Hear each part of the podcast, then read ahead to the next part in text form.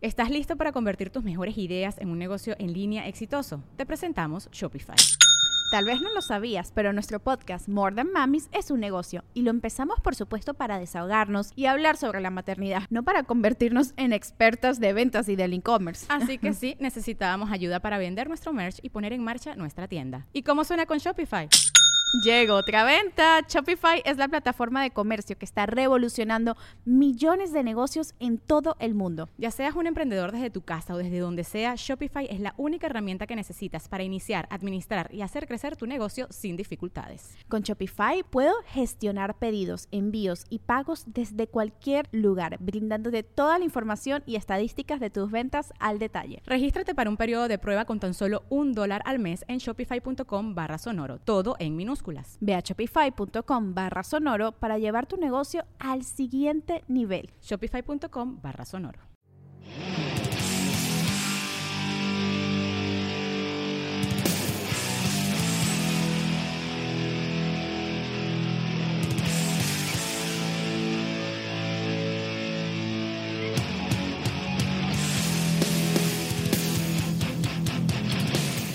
Solo hasta el día de hoy creo que dos guiones me han sacado una lágrima. Así de estar leyendo. Y uno es Jimi Hendrix y otro es Chabela Vargas. Pues es que son las historias más culeras que hemos tocado hasta hoy, güey. No mames, no me esperaba. O sea, no conocía nada de, de, su vida, de su niñez. Y este. Y sí me, me mandó, me mandó a la lona. Güey, yo no me esperaba que estuviera tan culera la historia. O sea, literal estaba terminando de ver el documental y así también la lagrimita, güey, de verga, güey. Pues es que les escribí luego, luego, güey, en esto terapia, güey. ¿Qué es esto? Le voy a pasar mi factura a veriados, ¿eh? De, la terapia. ¿Por qué me lastimas así? Sí, no, sí, está muy, muy triste. Sí. Sí, yo sabía que esta iba a ser como, o sea, la mexicana, la más mexicana de todas que no nació en México.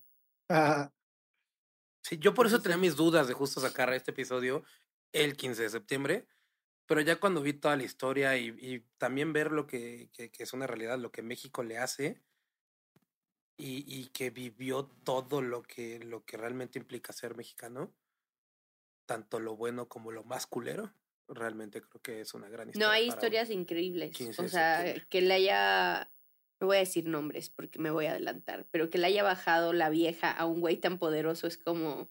Sí, y que ese güey tan poderoso le bloqueara toda su carrera. Es, claro, pero justo a lo que me refiero. Es justo a lo que me refiero, güey. Vivió lo más mexicano que pudo haber sido.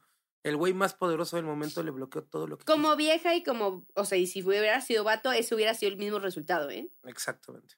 Sí, definitivamente. O sea, yo creo que no hubiera sido. O sea, no fue un tema de que, ay, es que es gay no, no, no, no. Me bajaste a mi vieja, pendeja. Pendeje. Oye, y, y sí, sí se sabe quién es tanto ella. Bueno, de él sí sabe todo, todo el mundo, ¿no? Pero sí se sabe quién es ella. Porque mucha gente no, no, la menciona, pero sí se sabe quién es. Sí, y aparte yo tengo un poco de la historia de la morra, que tampoco está chida. Ok. Pues sí, viene de un... Es un resumencillo, pero... Muy bien. Ok. Pero amigos, bienvenidos Qué bueno que están aquí y están escuchando Averiados, el podcast en donde hablamos de gente rota, gente averiada, gente que por medio de su música nos hizo sentir lo mismo que ellos, fuera bueno o malo. Yo soy Lors, eh, comediante de medio tiempo y especialista en hacer comentarios fuera de lugar. Y conmigo está Alex Durán, que es amante de todo y especialmente del Space Drum. Amante de todos. De todes. Y del Space Drum. Claro, claro. sí.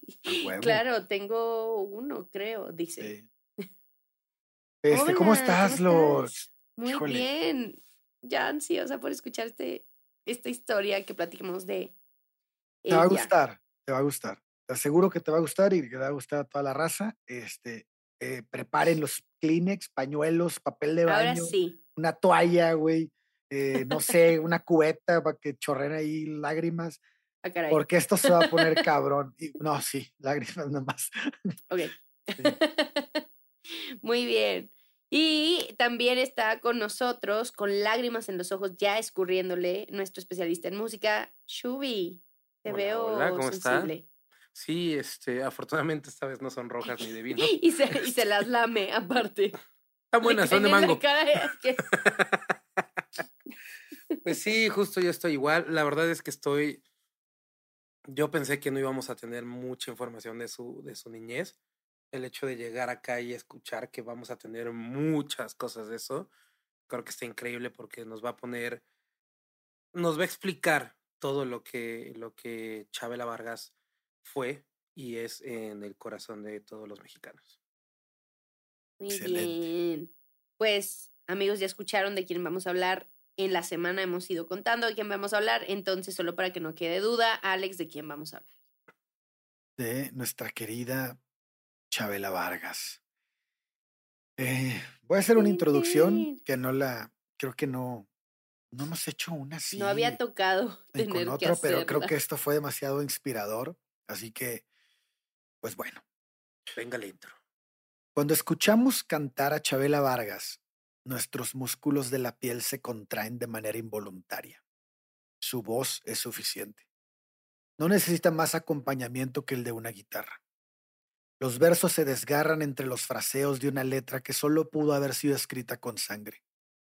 Así logró transmitirnos aquellos sentimientos que gobernaron su vida, el dolor, el abandono, la soledad y la tristeza. Fieles compañeros que la siguieron en cada rincón de su natal Costa Rica. La vida de Chabela estuvo llena de momentos dramáticos.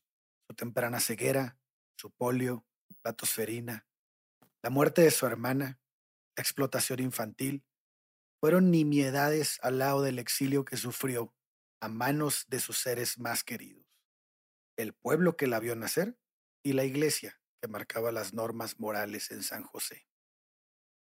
Pues esta es la historia de María Isabel Anita Carmen de Jesús Vargas Lizano.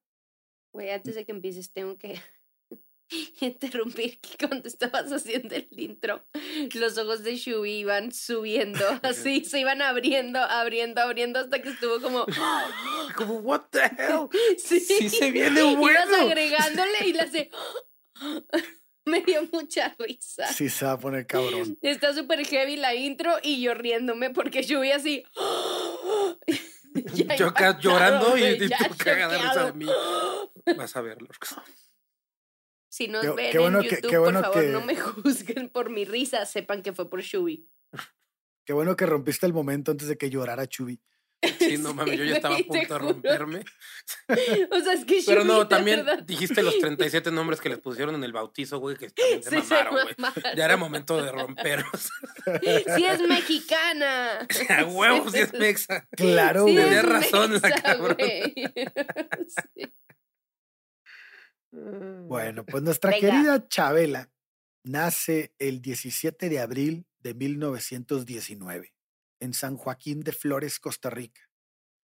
Fue la segunda de cinco hijos de Francisco Vargas Rodríguez y Arminia Lizano Flores. El primero en nacer fue Álvaro. Dos años más tarde nació Chabela. Luego vino Rodrigo y por último Ofelia, nueve años menor que su hermana. Hubo otra niña, Alicia, pero ella murió muy pequeña de tosferina. La familia Vargas era originaria de San Juan de Tibás, que era una provincia de San José. Todos ellos eran rancheros, gente de campo muy conservadora y con costumbres muy estrictas. La familia estaba formada por cuatro hermanos varones, Ascensión, Tomás, Juan y Francisco. Francisco llegó a ser el gobernador militar de San José. Era conocido por ser un fiador de otros. Cuando la gente no pagaba, él hacía frente a la deuda por honor de los Vargas. La cualidad más notable de los Vargas era su honradez. En palabras de Chabela, en ese entonces los analfabetos firmaban con una gota de sangre y un pelo de bigote. Francisco conoció a Herminia. Sí, pelo de bigote, como que pelo de bigote. Como de que soy vato, ¿no? Qué bueno que ya no es porque yo no hubiera podido con este bigote. a ti no te hubieran prestado ni un cinco, ni un centavo. Y evidentemente no le prestaban a todas las mujeres. No, solo a las peludas. Igual. igual. no.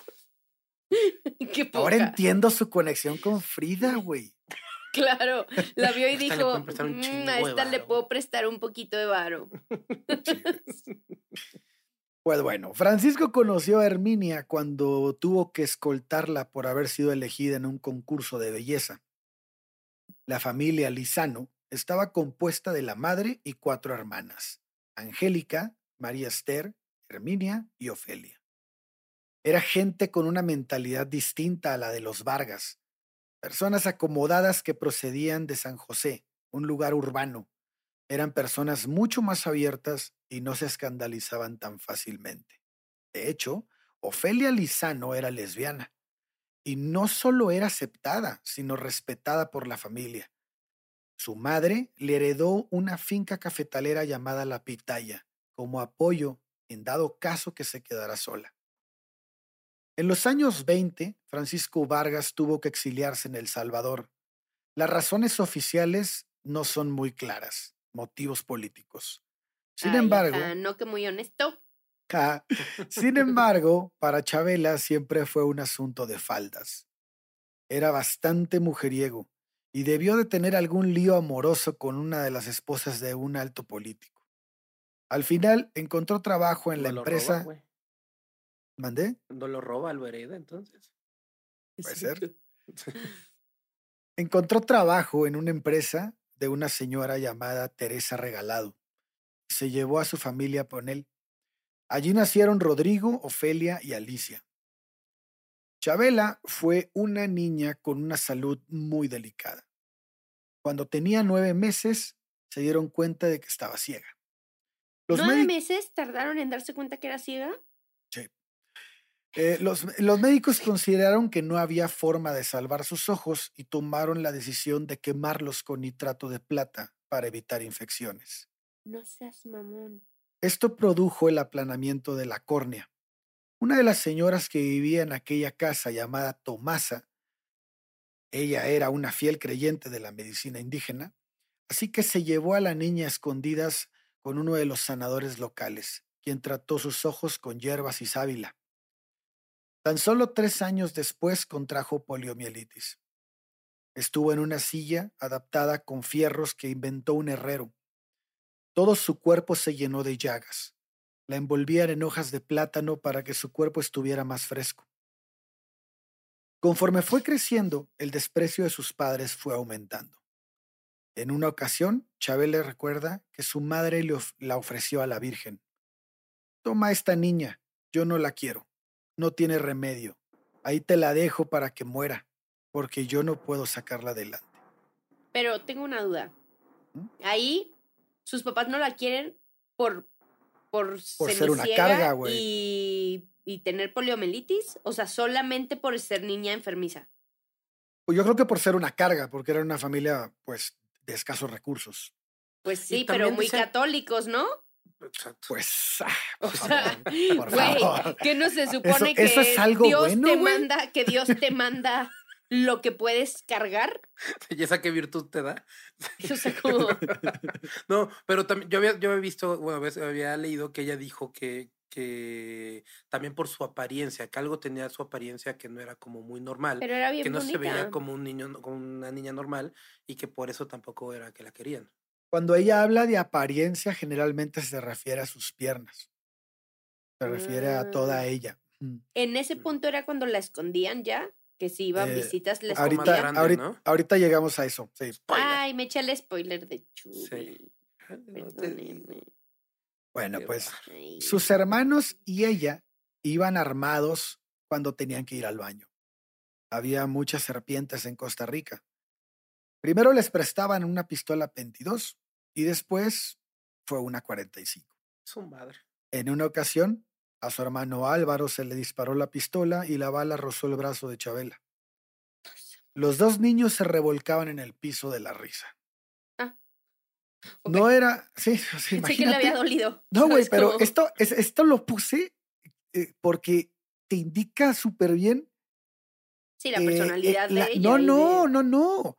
Le completa, el completo abandono de los padres. O sea, mandaban a unos niños con una pistola 45, oyeron un balazo y ellos se quedaron revolcándose de risa de que le había rozado la bala el brazo y no hablan de los padres, o sea, pues pensaron que era una víbora que estaba no llegaron, güey. Sí, o sea, era, era normal que una niña de cuatro años trajera, una pistola. güey. Para, para, que vean la, la, forma de ser de los papás. Sí, claro.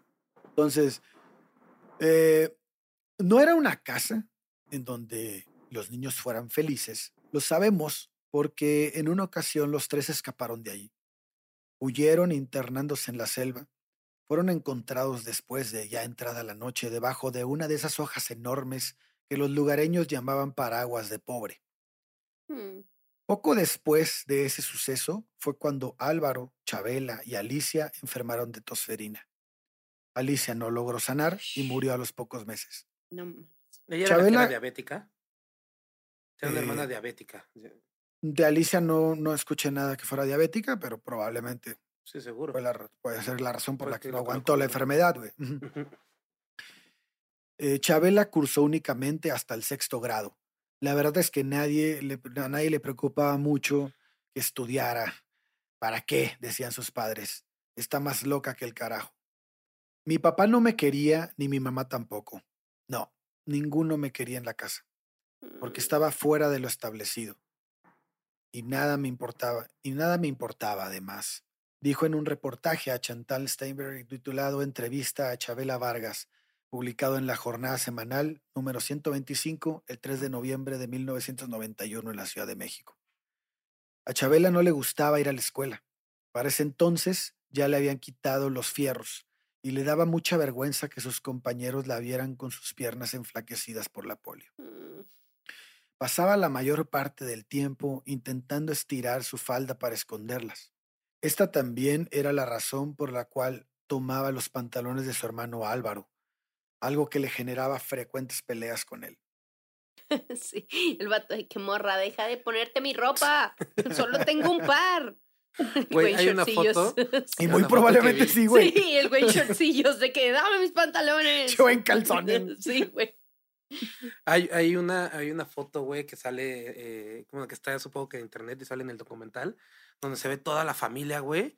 Y yo así tratando de ver cuál era, güey. De repente empiezo a ver que se empieza a hacer como negra la toma, ¿no? Como si empiezan a, a, ensombrecer todo y llegan a, un, a una persona que está parada que parece 100% un vato, güey, con pantalones, todo el pedo, y esa era Chabela, güey. O sea, que dije, mmm, ¿será que sí? No, tal vez es la otra. No, está muy parada, muy femenina y, la, y así se ve un güey vato, güey. Era Chabela, güey. Está, o sea, de joven.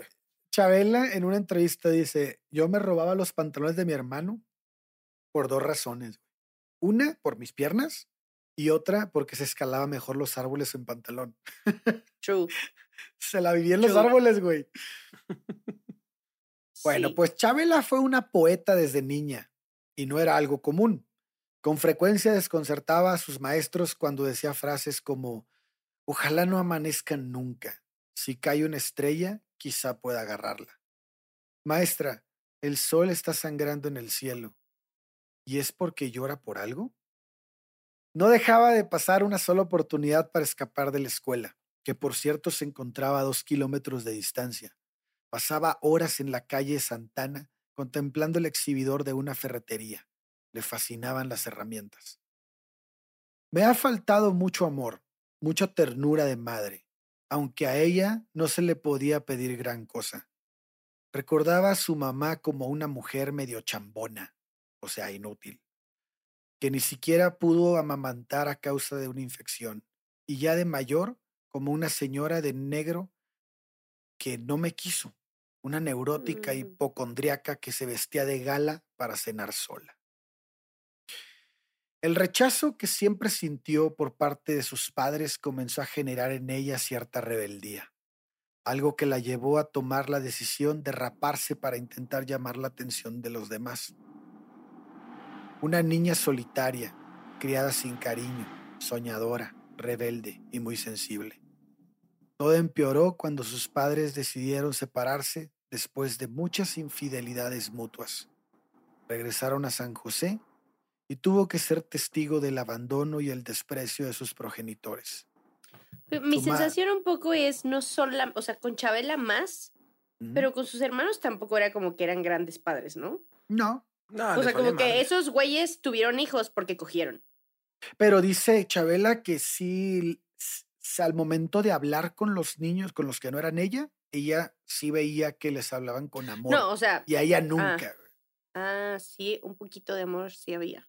Sí, había al menos una distinción que ella se daba cuenta. Poca madre, güey. Sí. Bueno, la mamá se queda con Ofelia, mientras que el papá con los otros dos hermanos. Y eh, a ella la enviaron a vivir a San Juan de Tibás con sus tíos paternos, Ascensión, Tomás y Juan, que eran unos rancheros acaudalados de lana. Y este, tal vez existe una razón por la cual ella fue exiliada de esta manera. El suelo del mosaico italiano, las losetas blancas y de color café. Había unas sillas de madera, de esas de mecate, al fondo una puerta y entre mi padre y yo una mesa. Nunca podré olvidarlo. Niña puerca detestable, me dijo. Yo sentí que me congelaba por dentro. No manches. Aseguró que me habían visto besando a la niña de la a la hija de la cocinera que le había dado un beso apasionado en la boca. El muy mentiroso. Fue horrible. Amenazó con mandarme a un lugar donde recogían a las putas para redimirlas. Hasta que te endereces o te mueras. Pues lléveme, le contesté. Ah, caray. Lo, lo, prefería a aquello. No me quería, no me quería por lesbiana. Me venía, me veía como un monstruo. No era falta de corazón sino de ignorancia. Pinche ignorancia. Después de este evento. Y ese fue su papá. Ese fue su papá. Pinche. Sí, güey.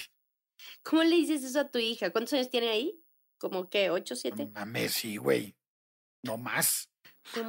Ojo, cabe recalcar que, que, cuando llega a México es cuando tienes 17 años. todo lo que va a pasar aquí es mucho antes de los 17. Entonces, no, no. Si podemos decir, puta, decir solo un niño de 21, güey de 21 está feo, güey. Imagínate a alguien. Y todavía no llegamos a los 12, que ahorita voy a decirles cuándo llega a los 12, güey. No mames. Ah, para que te sonida edad tiene, güey. Sí, ah, esta historia. Güey, hay, hay, una parte que, que ella dice que, que, está dentro de esto y que dice, nadie me abraza, nadie me toca siquiera, como si les diera horror. Nadie me mira, ni una mirada franca. Es esa mi niñez, el vacío. Lo cual explica mucho su adultez. Claro, güey, totalmente. Y su forma de explicar, su forma de interpretar. no, bueno. El pedo de la Es que volvemos a lo que hablamos las, las veces anteriores. Es, es horrible que hayan vivido eso, pero no sería Chabela Vargas sin esa historia. ¿Sabes? Como. Eh, no, gracias a esa horrible historia es que las canciones que canta, como las cantaba, era así como. Uy, me o sea, el aire. Dentro de. No sé, miles de niños que viven esto y mueren o son abandonados o simplemente, no sé, desaparecen, hay una Chabela Vargas. Claro. Uf, qué duro. Qué cabrón, ¿no? Te mamaste. Pues después de este evento, su papá se la llevó, la tomó de la mano y caminaron 10 kilómetros hasta Colima de Tibás. Al llegar al lugar, se la entregó a sus parientes, después de hablar con ellos mientras ella esperaba parada en la puerta. Inmediatamente que su padre se retiró, la pusieron a trabajar. En ese lugar, Chabela conoció la explotación infantil. Trabajaba sin parar desde la madrugada hasta las cinco de la tarde. Me tenía que levantar a las cuatro de la mañana. Para un niño es un maldito saber. Para un niño es un martirio saber que aún es de noche y tener que levantarse a cortar café y andar por los cafetales llenos de agua, sapos y culebras. Diariamente bajaba kilos y kilos de fruta de los árboles y me destrozaba las manos en la tarea. También se ocupaba, también me ocupaba de ir por maíz a un granero lleno de murciélagos. No manches. Por las noches la mandaban al río a brevar el ganado. Cuenta que en ese lugar. Su, su, chamba no acababa a las 5 de la tarde. O sea, a las 5 acababa esa parte. No, había, o sea, su jale era una esclava, güey. O sea, tres jales a la vez, güey. Exacto, a eso me refiero. es como, güey, a, las 5 vas a, de, a las 5 vas al ganado. De las 4 de la tarde a las 5 de la tarde tenía que hacer todo esto que te estoy diciendo. Imagínate la putiza. Eh, y chiquita, güey. Sí, chiquitita. Pero fíjate, cuenta que ese lugar era el peor de todos, güey. O sea, el río, cuando llevaba a brevar el ganado al río. Tenía que empujar el ganado con los ojos cerrados porque moría de miedo. En ese río, años antes, se había ahogado su prima. su imaginación la convencía de que si abría los ojos, la vería flotar en la orilla. Uy, no, qué pinche ansia. Pero eso no era todo. la prima es hija de estos tíos ojetes que estaban haciendo eso. Sí, sí, es familia. la, la, la, prima se murió haciendo trabajo de explotación infantil. No pues. solo la prima, güey. Por eso te digo, eso no es todo. Muchas, muchas más mujeres de la familia habían muerto cumpliendo esas tareas. No mames. Otra de sus primas murió alcanzada por un rayo mientras cortaba la maleza con un machete y una de sus tías la mató un novillo al que había criado. Al parecer, los Vargas eran una familia llena de desgracias. Bueno, pues si mandas a hacer, o sea, la chamba de mujeres, o sea, la chamba de hombres, que ya es dura para el hombre a pura vieja, que tiene menor fuerza. Pura niña. A pura no, niña. Yo, yo, no creo que sea chamba de hombres, creo que es chamba, de, adultos. De que sepa, güey. O sea, que es chamba de adultos, güey. Sí, claro. Sí, pero igual, o sea, si es una mujer que tiene que empujar un ganado, güey, es más probable que no lo logre y te tire una patada y se te venga el ganado. ¿Sabes? Como. O sea, si es una mujer que sabe cabalgar, sabe, este, no sé, llevar. O sea, es otra cosa, güey. O sea, hay mujeres vaqueras, güey. Hay chingos. Claro, claro, claro. Pero esta es una niña, güey. Una niña de 6, 7 años, güey. Es impresionante. No, güey, pobrecita. Bueno, aparte, ahora, aunado a esto. Yo viva, ¿cómo vas con el Kleenex? No, no mames. Es que aparte estoy pensando en el pedo que todo esto fue causado, güey. Por una mentira aparte. Ajá, porque, bueno, vamos a ponerle que fue cierto, güey. Pero porque era una niña y besó a la, a la, a la hija de la cocinera, güey. Hablas con tu hija, cabrón. No la mandas al Pues aquí la historia claramente habló con ella. Ah, bueno, sí. en esta historia el papá se habló con ella. Bueno, sí, perdón, el pendejo fui yo. Sí, sí, sí. El pedo es que el papá no sabía qué carajos. La comunicación existía. Exacto. Nada más que, que, no fue, la, que no fue asertiva, que no fue asertiva la comunicación, ya ese es otro pedo. No te enojes conmigo por no tener lo que esperabas. sí, exacto. Yo hablé contigo. Bueno, aunado, aunado a todo lo que les cuento, su tía la bañaba en el patio delante de sus primos y vecinos. Ella moría de vergüenza. Le arrojaban un cubo de agua helada encima. Su cabello estaba lleno de piojos. En otras ocasiones le daban esa tarea a sus primas, quienes aprovechaban para denigrarla más. La dejaban desnuda mucho tiempo en el frío. Buscaban alguna deformidad en su cuerpo que explicara su rareza mientras ella se cubría el cuerpo como podía con sus manos. todos utilizaban, todos utilizaban el término rareza para referirse a la homosexualidad. Hacerse mayor también fue un reto. Cuando su pecho comenzó a crecer, sintió mucha vergüenza. No tenía ropa adecuada para eso. Después vino su primera regla. Nadie le había explicado nada aunque por su cercanía con los animales ya tenía una vaga idea. Eso no evitó que se asustara muchísimo. Me vi llena de sangre entre las piernas y salí a buscar ayuda. Mi prima Flora me dijo, bah, hay que ponerse unos trapos viejos y ya. Se puso los trapos, se ató a la cintura la cesta en la que tenía que cargar la fruta que recogía, y con ese fuerte dolor en el vientre no tuvo más que seguir trabajando. Y así transcurrió su vida, acompañada de las vacas, los bueyes y los perros, tratada como parte de algún rebaño. Nadie le ponía atención. Güey, con razón. Es que aparte también eh, eh, en una entrevista le preguntan que si que si, que si creía en la reencarnación y todo eso, ¿no? Y, dijo que sí, que, que, y que sí, que en qué quería regresar. Dijo que en ella misma. Dijo, no, en, una, en un animal no. Eso los tratan muy feo. Güey, imagínate si le hacían esto a ella, ¿qué le hacían a los animales, Exacto, o si, si, lo que le hacían a ella, güey, cree que estuvo mejor que lo que le hacían a los animales, no quiero saber tampoco, güey. No, Y era una defensora familia- de los animales. Pinche familia maligna, güey. Güey, Y qué bien pedo. orates, güey. Bien orates.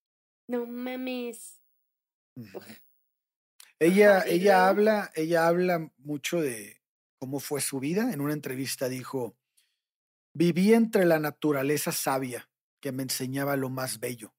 Andaba horas y horas entre las selvas y las haciendas. No les tenía miedo ni a los leones, ni a nada. Leones le dicen a los pumas en la sierra. Eh, la culebra, si te paras, la ves pasar. Yo tenía 12 años cuando montaba a caballo a pelo sin silla. Tenía nueve cuando andaba entre los árboles y los ríos.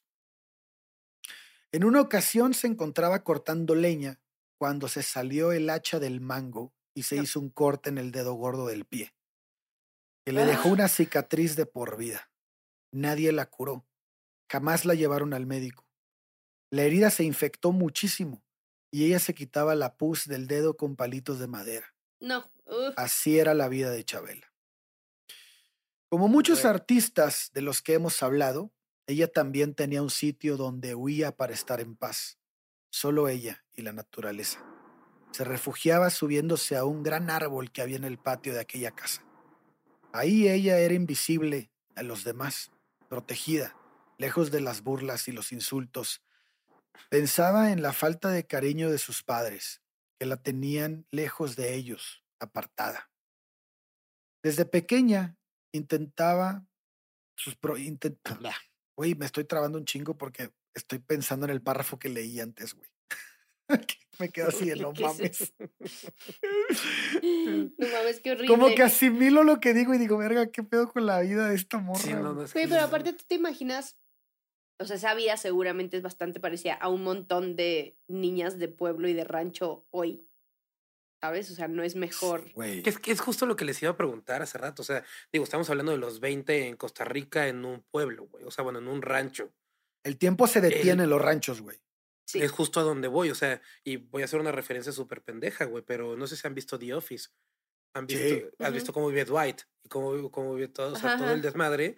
Que realmente, o sea, para él, digo, de- yo entiendo que son chistes, pero pues la sátira viene de algún sitio, ¿no? Sí, el hecho de claro. que se le hiciera súper correcto bañar a la tía con una manguera, güey. O sea, vaya, lo están haciendo en el pueblo con un cubetazo en, la- en el patio, güey. O sea, es, es realmente creo que, que mucho de esto que vive es el día a día de cada gente que vive ho- hoy. Claro. Digo, no todos tienen este tipo de familias, ¿verdad? Pero sí, hay- No, güey, No, pero debe sí, haber. No, pero creo que hay muchas de estas experiencias que, que, que como que uno ubica que esto pasa en el rancho o ha escuchado a alguien que viene del rancho que, ah, pues es que yo crecí así. Oye, eso Y fue estamos hace a 20 casi años. 100 años. de ¿Sabes? este De pedo. que, Sí, güey. o sea, la historia 100 que me está... Ajá, o No, sea, más de 100 años. No, no, porque este pedo fue cuando ella tenía alrededor de nueve años, güey. Estamos hablando que fue en el, en el 28, güey. Si nació en el 19. Ah, de- bueno, sí. Por 1919. Fue Sí. en, eh, más o menos en 1928, 29, 30, güey. Que, cabrón, o sea, ya estamos, a- van a ser 100 años de este pedo. Y estoy seguro que hoy se pueden escuchar estas mismas historias. claro, por Sí, eso dije definitivamente. 20 años de alguien que te lo puede contar ahorita, ¿sabes? De que alguien de 25 años te cuenta, ay, en el rancho me levantaban a las 4 no de la mañana, vayan- ¿sabes? Como, No se vayan muy lejos. Ahorita alguien está viviendo eso, güey. sí. Sí. Sí. Y Luego, ay. Amigos averiados, espero que estén con sus Kleenex y estén tan impactados como nosotros para no estar solos. Lo que hacemos por amor a ustedes. Esta va a ser mi, mi plática con mi terapeuta el viernes. Sí, güey. Pues desde pequeña inventaba sus propios juegos. Las muñecas la aburrían. Prefería las actividades de los niños que siempre eran más variadas y divertidas que andar con muñecas y cacharrillos. A veces subía a aquel árbol para probar su puntería, tirando pedradas a todo aquel que maltratara a los animales. Al igual que todas las mujeres que no siguen los patrones de pasividad establecidos para ellas, tenía que aguantar insultos y descalificaciones, chicazo, marimacho y muchos más que la hacían sufrir mucho. Un día decidió que era suficiente. Se cansó de la vida en San Juan de Tibás y escapó. Salió sin decir nada. Se fue caminando hasta San José con un vestido rojo y blanco y unos zapatos, siguiendo la vereda hacia la única dirección que conocía, la casa de su padre. Al verla llegar, él reaccionó con mucha furia. Lo había desobedecido. Él amenazó con llevarla a un reformatorio, a lo que ella respondió, pues de allí también me voy a escapar. Algo que siempre ocurría con Chabela es que jamás se quedaba callada. Ante el trato injusto, nunca se mordió la lengua. En aquellos tiempos, un niño tenía que bajar la cabeza y callar.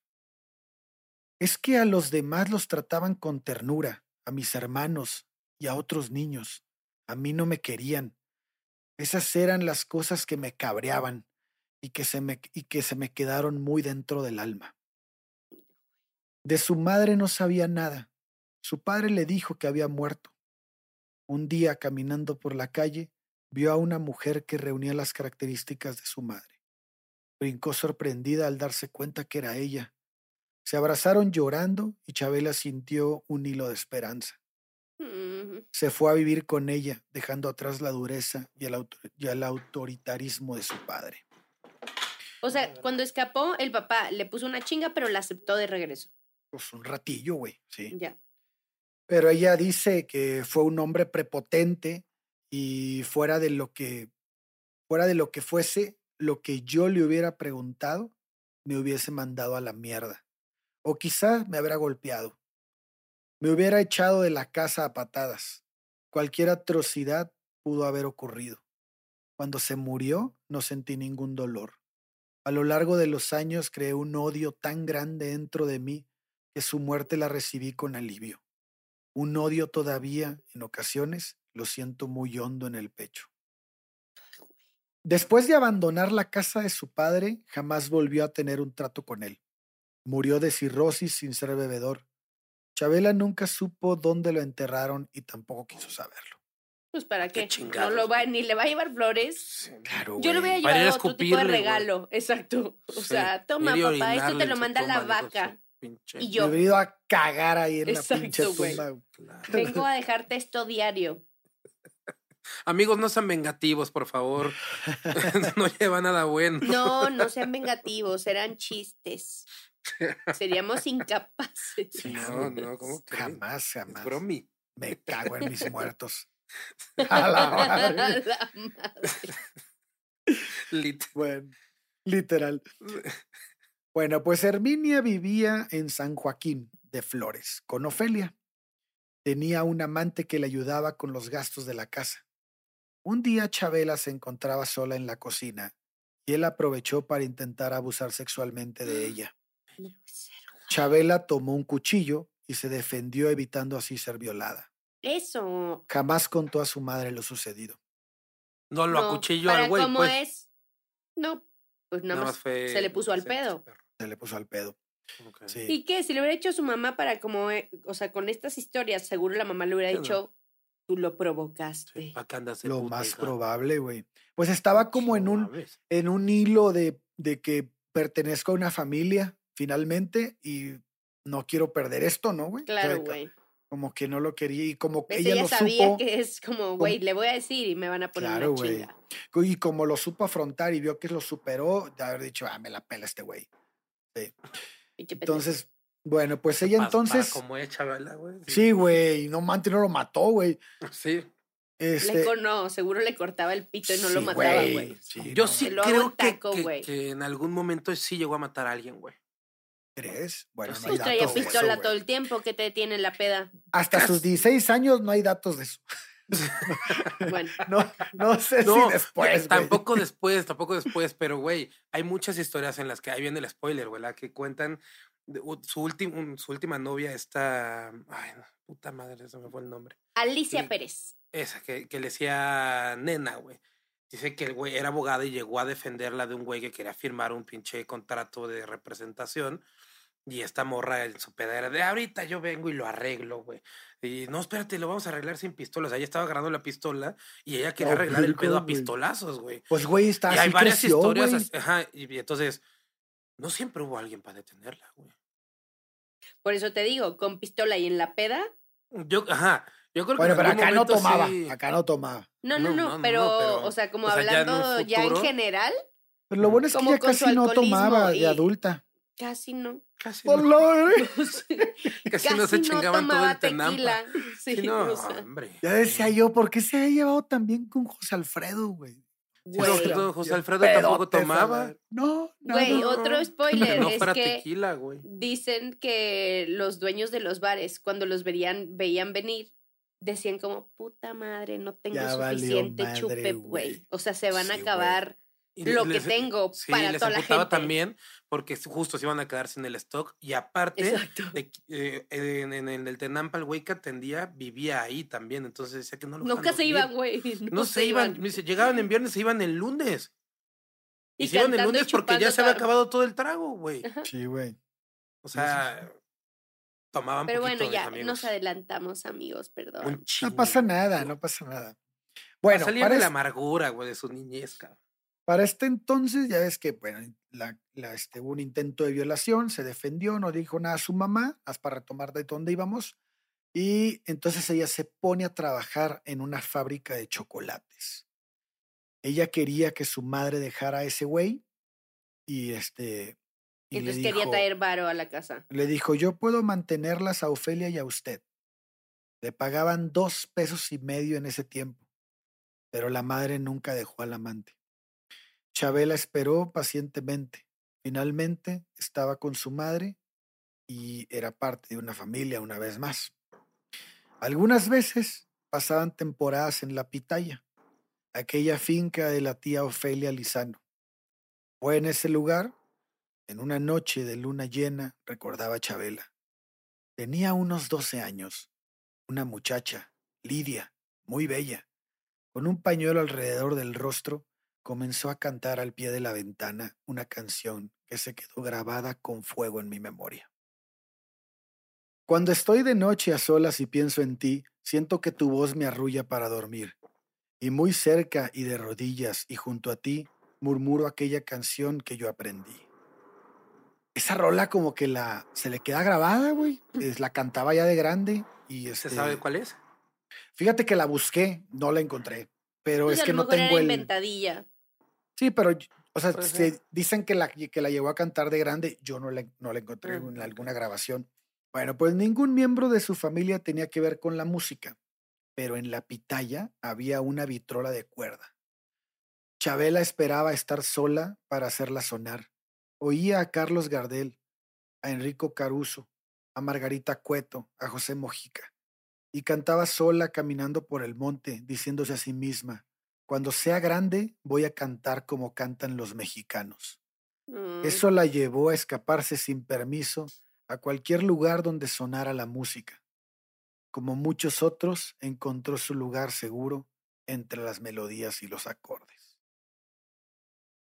La vida sexual de Chabela inició a los 14 años. Trabajaba en la fábrica de chocolates cuando conoció a una trabajadora sexual. Ah. Por alguna razón, Chabela sentía mucha cercanía con ellas, tal vez porque compartían el mismo rechazo social.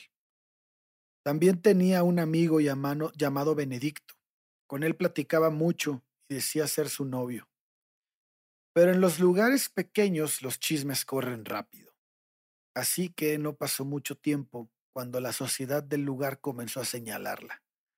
Pasaba por la calle y la gente la miraba no le sonreían. Comenzó a sentirse observada, juzgada. Aguantó muchos insultos y en muchas ocasiones no se quedaba callada.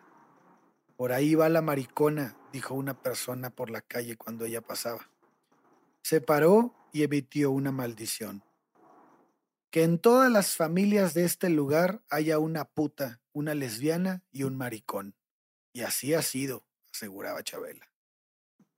Uno de los sacerdotes del pueblo Bueno, intentó convencerla de que se confesara para que Dios le perdonara sus infames pecados. 12 tenemos ahí. Che. Pero Chabela se negó porque no creía haber cometido ninguna falta. Aunque más adelante intentó acercarse a la iglesia, pero fue rechazada. Le prohibieron la entrada al recinto sagrado. La trataron como una mujer poseída por los demonios por ser una pervertida. Para, para estas alturas, Chabela estaba harta. Y luego le aventaron piedras. Nada más faltó eso, güey, que, la, que la lapidaran, güey. Sí, sí, sí. Sí, güey, no mames. No se me hubiera hecho nada raro, güey, eh, No, que, no, hubieran- no. que lo hubieran golpeado o algo así. Eh, para esas alturas, Chabela ya estaba harta. No entendía la razón de tanta marginación y de por qué le provocaba tanta vergüenza a su familia. Si bien se sabía diferente, no veía en ella nada malo, sucio, deshonroso para ese trato. Así que, por lesbiana, sufrió una triple exclusión de su tierra natal. La de su familia, la de la sociedad y la de la iglesia. Ante la situación, solo existen dos salidas, claudicar o rebelarte. Y Chabela decidió la segunda. Obvio. El bagaje con el que contaba no exigía menos. Era muy inteligente, valiente, con una conciencia clara de su propia identidad y del derecho de ser quien es. Su carácter estaba formado. Su infancia y adolescencia habían construido una mujer que estaba cansada de esa atmósfera castrante, mojigata y triste. Todo esto fue lo que la llevó a dejar Costa Rica. Solo contaba con estudios primarios, pero sabía trabajar y le gustaba cantar. Y queridos averiados, había, tengo una duda, ahí ya cantaba, porque yo encontré ya, ya información que decía a los ocho y otra que dice a los doce. Ya, ya, ya. Pero cuando cantaba a los ocho era más bien, o sea, para ella en el, y ella en el también campo. decían que era que el pedo que, que no cantaba bonito, güey, y que no era, o sea, que no era una voz melodiosa y que, que a la gente no le gustaba como cantaba, entonces que la mandaban como a la chingada por eso también. Mira, hay una, hay una frase de ella que me encanta que dice, yo pude haber sido una gran cantante de haber tomado clases de canto, pero no hubiera sido Chabela Vargas. 100% de acuerdo. Güey, tiene un montón de frases que son de, Cabroncísimas, güey, es bien Sí. chida. Voy a empezar a decir así pura mamada, a veces algún día una frase mía en un podcast Jala. en 50 años, güey, Sí. alguien la dice. Es que el pinche Chubi dijo una frase, güey. Bien chingo. Oigan, pues les tengo una mala noticia porque hasta aquí vamos a llegar al relato, porque a partir de aquí ella va a tomar la decisión de irse a México. Les voy a platicar por qué. Bueno, no por qué, porque ya saben, pero cómo o sea, si fue no que les se ha quedado fue. claro por qué se larga de Costa Rica. Claro, güey. es que es algo que, que, que perdón, y, y me te voy a cortar acá, pero es que yo no sabía, o sea, todo el mundo escuchaba, no, y huyó de Costa Rica, y huyó de Costa Rica. Dije, bueno, pues, ¿qué le hicieron en Costa Rica, güey? ¿Qué no, no le mames. hicieron? güey? No Ya, sí, sí, sí. mames. Puta, güey. Hay, hay, hay un, un reportaje que encontré de Pablo Ordaz, que escribió para El País, que, que relata justo esa partecita, güey, que está poca madre. es- lo dice. Supo ir de Costa Rica a los 17 años. De aquella época recuerdo unos abuelos a los que apenas conoció, a unos padres a los que conoció demasiado y a unos Ah. tíos a los que Dios tenga en el infierno Ah, entre comillas, Sí. güey, porque ella así lo dice, güey, ¿no? Eh, su, su mejor juguete fue un revólver con el que distraía la soledad disparando a las culebras. Güey, eh, ¿no te parece? O sea, cuando yo empecé a leer esta madre de los tíos, güey, ¿no les parece como si fuera una especie de purificación, güey? O sea, del Sí, papá. claro. Así de, ah, eres lesbiana, te gustan las mujeres. Pues güey. ahora, pues ahora te vas a purificar con tus tíos, güey. Y fue una, una esclavitud, güey. Fue, A mí fue me una da tortura. la sensación de que quieres ser hombre. Órale. Ándale, Te ándale, voy a algo así, tratar como un pinche machito. O sea, es como muy chingona, muy machita. Ándale, órale, algo va. así, güey. Digo, así. pero que- sea- que, que sí, pero también te- está el antecedente de que otras tres se murieron haciendo el mismo jale. Entonces, pero es que A lo mejor el papá sabía que es como, pues aquí las se me otras va a tres también morir. eran lesbianas. Sí. No, de que aquí se me va a morir. ¿no? O sea, Pues, las lo que- mujeres lo en que esta pasa es- casa. O Pues, sea, Lo que pasa es que yo, yo pienso que toda la infancia, o sea, la mamá como que le valía pito, pero, sí, claramente. pero considero que por la historia de la vida de la, de la mamá, de la familia de la mamá, donde ya había una persona lesbiana, o sea, que, que era bien tratada de una manera buena, a mí se me hace que la presión del papá era muchísima, o sea, en la casa. Porque el papá, eh, pues al final militar, güey, militar y con pinches costumbres bien arraigadas y bien, este, eh, casi que de ultraderecha. Sí, en no, no, no, no sé con qué con qué libertad podías decirle que no a lo que él decía y, y, otra que te tenías que quedar callada, güey. Eh, Seguro no tenía ninguna libertad, güey. Porque cuando ella se va a vivir con la mamá, ella no tiene ninguna bronca de esas. La única bronca es el novio de la mamá. Sí, que más bien era porque se quería pasar de lanza, no porque el fuera justificado estaba el que tuvieran un pedo. Ajá. Claro, güey. O sea, no fue un tema de es lesbiana, la voy a hacer mujer, es es mujer, me la quiero echar. ¿Sabes? Como o chance era la terapia del güey para, para hacer la mujercita. No me sorprendería. No, güey, no, tampoco, tampoco me sorprendería. Pero bueno, si la mamá no tenía un problema, entonces no era algo que el güey se le ocurriera, voy a solucionar este problema ficticio. Es, nada, me la quiero dar, güey. Y bueno, pues discúlpenos por amargarles el 15 de septiembre. Porque... Más bien, yo quiero pensar que los estamos inspirando a que este 15 de septiembre pongan a Chabela mientras están chupando tequila, que eso es lo que hacía esta señora. No, no mames, eso es neta. Después de conocer su infancia, pongan una canción de Chabela y prepárense para llorar como pinches tres horas, güey. No y todavía falta. Sí. Ya no es tan grave como esto, pero, güey. Esto va empezando. Falta. Sí, sí, sí. Es, es, es, culero de una manera distinta. Exacto. Mm. Y bueno, eh, Durán, ¿con qué te quedas? A su madre, este, me quedo con, con el carácter de Chabela. O sea, el, el, el, poder, el poderte era como una piedra donde pegaban todas las aguas y no se rompía y no se movía.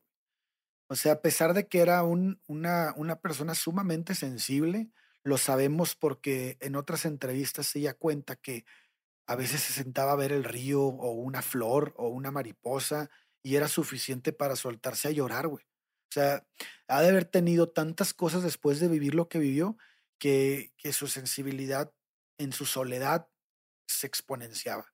Entonces, una persona que tiene estas vivencias, que, que tiene esos problemas físicos, sentimentales, psicológicos, y aún así termina reinventándose y llegando a donde llegó, para mí es la... Siento hasta como una máxima de lo que hoy las mujeres están peleando, güey. O sea, ella, ella demuestra, este, obviamente no lo tendría que demostrar, güey, tendría que ser mucho más fácil, güey, pero está, tenemos esta fortaleza, ¿no? Este, no me voy a rendir, que podemos, no, no quisiera romantizarlo tanto, güey, porque no es el deber ser, güey. Sin embargo, es una persona que, que logró superar eso y, fue lo que fue, güey. Ya veremos en el próximo episodio hasta dónde llegó la gente que no conoce a Chabela Vargas, que se me haría extraño que no supiera ni cuáles son sus éxitos. Este va a darse cuenta de que es una artista de talla mundial, es una gran, gran expositora del arte este, yo no sé si les guste su voz o no. La verdad es que pienso yo que dentro del arte de Chabela, su voz es la clave para transmitirte los sentimientos más puros de una persona. Sí, creo que en este caso aplica muchísimo y por algo hay frases sobre ella y cómo cantaba. O sea, porque creo que la voz en sí reflejaba muchísimo la emoción, esta de la cual hablamos de el odio, la frustración, la tristeza, la soledad, o sea, el añoro de cariño, o sea, y creo que en, o sea, hay muchos artistas que seguro los revisaremos eventualmente y que diremos, ah, este también comunicaba, pero creo que en México, la mexicana que no era mexicana, este, si lo, lo, o sea, la escuchas y si dices como, uy, güey, se me pone chinita la piel porque me dueles, güey. O sea, me duele lo que dice. Sí, y más después de escuchar su historia, ¿no? Creo que, que sí. después de escuchar un poquito, o sea, yo al final del documental lo vi todo y, y ponen una canción justo al final, no mames, me rompió. O sea, porque sí es justo el, el, el entender de dónde viene y el por qué hacía las cosas como las hacía. ¿no? Este, creo, yo, yo creo que, que hablando de esto mismo, eh, me remonta un poquito como al, al, a la música de los negros, güey, que era como un, una música de, de, de, de, que era algo, algo genuino que salía por, por queja, por expresar lo que me están haciendo, por todo lo que viví, por, por salir un poquito de lado eh, y saber canalizarlo, ¿no? Y creo que, que, que lo que hizo Chabela es, es lo mismo, güey, es esa música que vaya, no fue de un campo de un campo de algodón, pero fue, sí fue un campo ganadero, güey, sí fueron muchas Frutas, güey. Ajá, que, que, qué? Café, fruta, gana, o sea, como tú escoges, güey. Sí, sí, sí, y creo que creo que lo creo que lo, lo o sea, se podría equiparar con ese tipo de canto, ¿no? Que viene, o sea, si bien no tenía una gran técnica eh, hablando sin, o sea, puramente de lo que es el canto, pero creo que que vale mucho más lo que te quiere decir que el cómo lo está, que el si tiene o no la técnica. Sí, total. Pues supongo que es con eso con lo que te quedas, Shubi. Con eso y con sus huevotes. ¿Qué huevotes? Cualquier otro cabrón se hubiera matado mucho antes. Sí, total. Sí, pues yo creo que me quedo también con eso, como el hecho de, uno, mi sensación de que nació fuera, o sea, como adelantada a su época. ¿sabes? O sea, hoy en la actualidad sería, o sea, si hoy es representante y ya falleció hace, o sea, falleció en el 2012. Sí. Y hoy leyendo su historia y leyendo sobre ella dices, güey, no mames, una máxima representante de, o sea, de las mujeres del feminismo, de igualdad, de, equidad, de equidad, ¿sabes? Como, no mames, eso es, o sea, hoy en esa época, o sea, que una morra, si hay mujeres el día de hoy que todavía se sienten avergonzadas de ser lesbianas y, y, que sienten como este, que sus familias todavía es, pues te quiero mandar a terapia de conversión, ¿no? O, o no te voy a hablar. Este, y e, esa mujer era como, me vale pito. A mí me gustan las viejas y no creo que esté mal. Por el motivo que sea que mm. tú crees que, esté, que está mal, yo no y no me vas a hacer sentir mal al respecto. It is what it is. Y considero que eso es como muy adelantado, o sea, para la falta de, como seguramente, bueno, no seguramente, lo veremos en el siguiente este, capítulo, que hay, hay una gran falta de manejo emocional. Esa, esas partes emocionales o de aceptación personal no están mal, ¿sabes? O sea, como que puede tener otras fallas en todas sus relaciones, en todas las relaciones que tuvo, en todas las relaciones que, o sea, amorosas que, que tuvo, al menos esta parte la tenía como muy clara y era como, güey, yo no tengo pedo. Entonces, para mí es, o sea, con esta historia y con toda la falta de amor que tuvo creciendo, que alguien pudiera estar tan clara sobre sí misma creo que era como, güey, está, está, muy cabrón, no mames. O sea, yo tenía padres, yo tengo padres amorosos y aún así fui a terapia sin ser gay, sin, ¿sabes? Como teniendo una vida como privilegiada a terapia de que no sé qué pedo. Y esta morra de que yo sé qué pedo, pendejas. ¿Sabes? Como, no mames, a mí nadie me va a decir qué está bien y qué está mal, güey. Entonces, pues nada, este, me quedo con eso. Espero que les haya gustado el capítulo 1 de Chabela Vargas, amigos. Este, pues voy a empezar yo esta vez. Eh, por favor, síganos en Averiados, en Instagram, recomiéndenos en Spotify y eventualmente cuando tengamos nuestro canal de YouTube también. y Shubi, maldito sea. Y a mí me pueden seguir en eh, Instagram como LordsJ y en TikTok como Lords con X. Ale, a ti, ¿en dónde te pueden seguir? Corsario Hereje en Instagram y TikTok.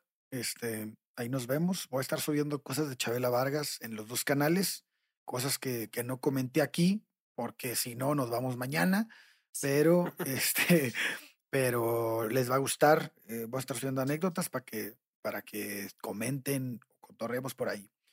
Y otra cosa que es importante es que mucha gente, no, no mucha gente, algunas personas escribieron eh, diciendo que Chabela Vargas no podía ser este, nombrada en un episodio de 15 de septiembre porque no era mexicana. Y bueno, Chabela Vargas dijo que los mexicanos nacen donde se les dé su rechingada gana. Así que es correcto. Es la máxima exponente de la música ranchera al lado de José Alfredo Jiménez. Así que aguanten. Aguanten y echen su tequila No, y al final su sí favor, era mexicana, güey, se nacionalizó, güey. Claro. Por favor, Pues si aceptan sí a Luis Miguel, mexicana. que no acepten a Chabela, Sí, no Sí, mamen. no sean pinches ridículos. Es El más sol es de. México, no mamen. El Sí, sol no, de no. México, güey, esa morra ya tenía tequila en la sangre, no chinguen. Sí. Literal. O sea, full. Ya Shubi, hizo por ¿en México y por su música muchas cosas. Exacto. Entonces, Eh, Shubi, ¿dónde te pueden encontrar? Y por favor, tu recomendación de la semana. Pues voy a recomendar una canción que tiene que ver con el tema, que es una canción que le escribieron a doña Chabela Vargas, Ah, que yo no la había ya escuchado, sé cuál. es muy buena. Y que por favor quiero que vayan y que la escuchen. Es una canción de Joaquín Sabina que se llama Por el Boulevard de los Sueños Rotos. Seguramente muchos de ustedes ya la conocen, pero quiero que los que no vayan y la escuchen y los que sí vayan y la escuchen después de esta información y que pues que vean todo lo que Sabina quiso decir con toda esa letra, ¿no? Entonces, es una muy buena canción, vayan y escúchenla, por favor. Muy y bueno, yo soy Chubi, me encuentran en guion bajo Chubi, X-U-B-B-Y. Muy bien. Y solo para hacer un spoiler, ya que dijiste el nombre de la canción, ¿sí sabes por qué se llama así la canción? Si es correcto. ¿Sí? Sí, ¿quieres Dale. contarlo? Ah, no, bueno. cuéntalo. con- Yo vi que era porque justo ella eh, tituló hacia la calle donde vivía, porque en su calle vivía un tuerto, un cojo, un, y ella. Entonces, sí le llamaba Sí. como al bulevar del- de los sueños rotos, justo porque era un bulevar de puros lamentos. Y cuando estaba hablando, cuando conoció a Joaquín Sabina, en una plática le preguntó dónde vives. Y ella le dijo el nombre el este, ¿no? Está este, en el de los bulevar de los sueños rotos. rotos. Entonces, de ahí el güey dijo, no mames. No mames, una plática entre ella y Joaquín Sabina debe Sí, ser no, así como que. No, oh, güey, pero a ver, entre ella, Joaquín Sabina, Almodóvar, o sea, Kahlo. Frida, ¿sabes cómo, güey? ¿A quién no conoció a esta morra, güey? No mames, qué buenas pedas. güey. No ya mames. sé, güey. Pero bueno, no le demos más para adelante porque si no vamos a seguir dando spoilers y spoilers, spoilers del siguiente Sí, capítulo. ya va- Entonces, ya vámonos, amigos, por favor, a muchas llorar. gracias. Que se diviertan, descansen, pónganse pedos y ya, Y escuchen a listo. Chabela Vargas. Es correcto. Bueno, bye. Nos vemos. Besos en sus pompis independientes. Lucky Land Casino asking people what's the weirdest place you've gotten lucky? Lucky? In line at the deli, I guess? Aha, in my dentist's office. More than once, actually. Do I have to say? Yes, you do. In the car before my kids' PTA meeting. Really? Yes. Excuse me, what's the weirdest place you've gotten lucky? I never win and tell. Well, there you have it. You can get lucky anywhere playing at LuckyLandSlots.com. Play for free right now. Are you feeling lucky? No purchase necessary. Void where prohibited by law. 18 plus. Terms and conditions apply. See website for details. ¿Estás listo para convertir tus mejores ideas en un negocio en línea exitoso? Te presentamos Shopify. Tal vez no lo sabías, pero nuestro podcast More Than Mamis es un negocio y lo empezamos por supuesto para desahogarnos y hablar sobre la maternidad, no para convertirnos en expertas de ventas y del e-commerce. Así que sí, necesitábamos ayuda para vender nuestro merch y poner en marcha nuestra tienda. ¿Y cómo suena con Shopify?